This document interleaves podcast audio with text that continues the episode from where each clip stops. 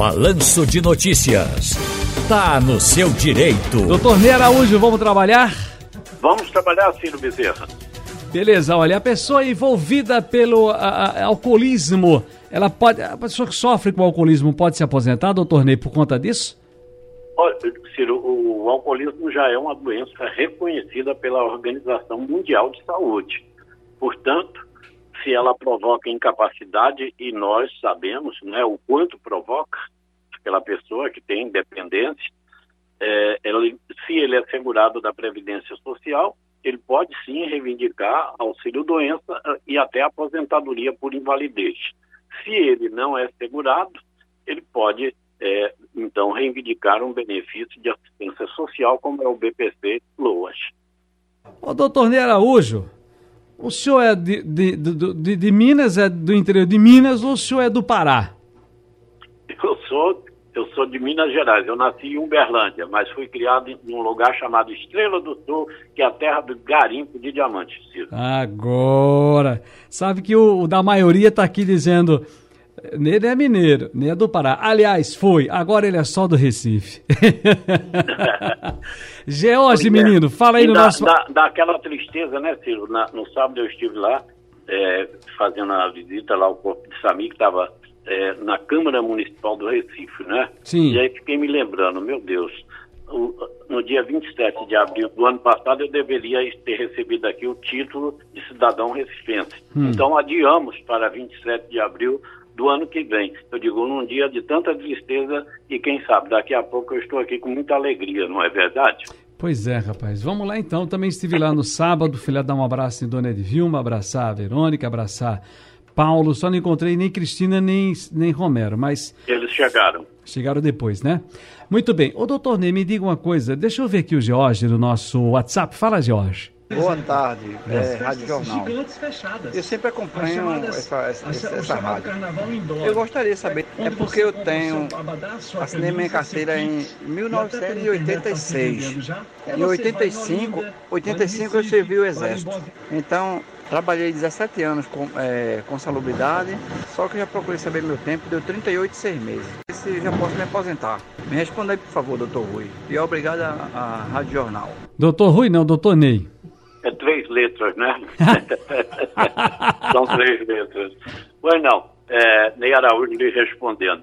Olha, você pode pegar, se você não conseguiu os 25 anos de contribuição em atividade especial insalubre ou perigosa, você pode transformar isso. Por exemplo, você que é homem, 15 anos de trabalho insalubre equivale a 21 anos de contribuição.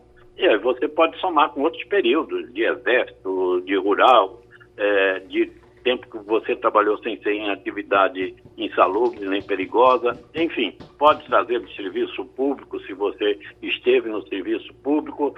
Procure aí um, um profissional e vamos ver se ele vai conseguir fechar essa sua aposentadoria. Ari Vonaldo, boa tarde, menino. Boa tarde, Ciro. Como é que tá? Tudo bem? Joia. Aqui é Ari Vonaldo que está falando. Eu queria saber, doutor Ney Araújo, eu tenho 59 anos né, e 10 meses, né? E 34 anos e 10 meses também de contribuição. Né? Falta pelo site do INSS, o aplicativo, ele diz para mim que está faltando dois, dois meses e alguns dias para mim me aposentar, pela idade e pela contribuição. Tá? Porém, aqui na empresa que eu trabalho, está é, tá tendo demissão. Está é, tá tendo demissão. Já foi demitido uma equipe, está sendo demitido outra. E eu queria saber, doutor Ney, se tem, se tem alguma lei, se tem algum amparo que peça de eu ser demitido né, até completar meu tempo. Ok? Obrigado. Uma boa tarde para todos. Deus abençoe. Doutor Ney. Ô Ciro, a pergunta dele se resume a dizer se, se eu tenho estabilidade pré-aposentadoria, e a resposta pode ser encontrada no regulamento da empresa, no acordo coletivo ou na convenção coletiva da categoria, porque não há uma lei geral estabelecendo estabilidade pré-aposentadoria. Mas nesses documentos, sim, pode haver. E é, lá estará definido: olha, quem estiver há um ano de se aposentar tem garantida a estabilidade, ou quem está há dois anos tem garantida a estabilidade, quem está há três anos ou há cinco anos na empresa. Ou seja, foi fruto de negociação. Então precisa de ver se há na convenção ou no acordo coletivo da categoria e da forma que foi estabelecida. É fácil de fazer essa verificação. Deixa eu ver aqui o Jefferson. Oi, Jefferson, boa tarde. Alô, Ciro Bezerra, boa, boa tarde. Eu gostaria de saber, de doutor Ney Araújo, qual é a situação dos processos é, que estão na justiça, os processos de revisão de aposentadoria, inclusive o meu, que eu dei entrada no escritório dele em 2018. Já está fazendo três anos. Eu queria saber se tem alguma novidade sobre esses processos de revisão de aposentadoria. Meu nome é Jefferson daqui do bairro de Boa Viagem. Obrigado.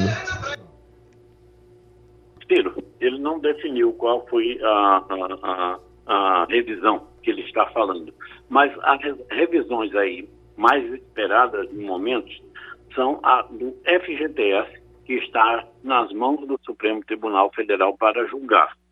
E também a revisão da vida toda, que só falta um voto do ministro Alexandre de Moraes.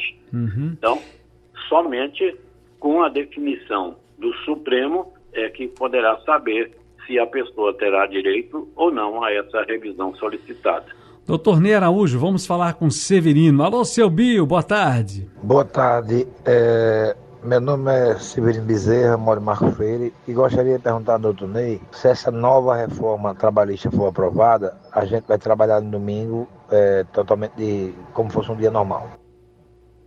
Pois é, essa reforma trabalhista está é, incrível. Não é? Imagine uma reforma trabalhista patrocinada por Onyx Lorenzoni, meu Deus.